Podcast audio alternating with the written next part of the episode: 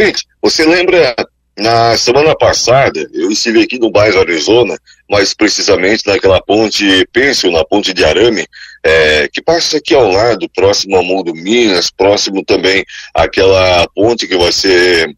construída, a ponte molhada que, que, que está para ser construída, está é, embargada, inclusive. Você lembra que eu tive aqui na, na semana passada, ontem cobrando, ontem não, na semana passada, cobrando melhorias nessa ponte, péssimas e péssimas é, condições de, de uso, pessoal com insegurança passando por aqui. É, dois dias na quarta-feira, o pessoal já arrumou. O pessoal das, da Secretaria de Obras já vieram aqui, já colocaram a mão na massa, já resolveram a situação e já também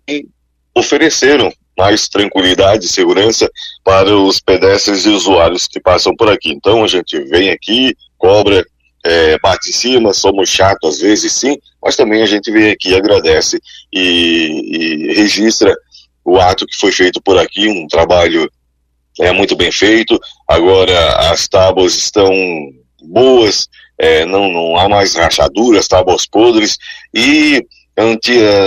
na semana passada, como eu, eu comentei por aqui, dava a entender que estava torcida essa ponte. É, enfim, um negócio muito estranho estava por aqui. Hoje a situação já é outra, já é diferente. O pessoal vai, veio aqui, é, arrumou, deu aquela agilizada toda e agora sim o povo aqui tem mais segurança e mais tranquilidade para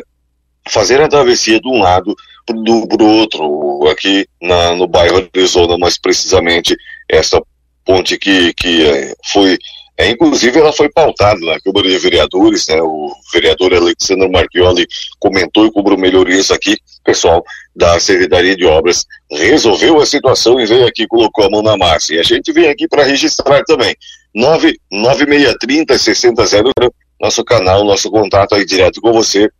qualquer eventualidade, qualquer demanda, qualquer solicitação, a gente está sempre junto com você, amigo ouvinte, e agradecemos a credibilidade e sempre a confiança com o nosso jornalismo. Aqui do bairro Arizona, para o jornalismo Cruz de Malta, repórter Ney Bordion.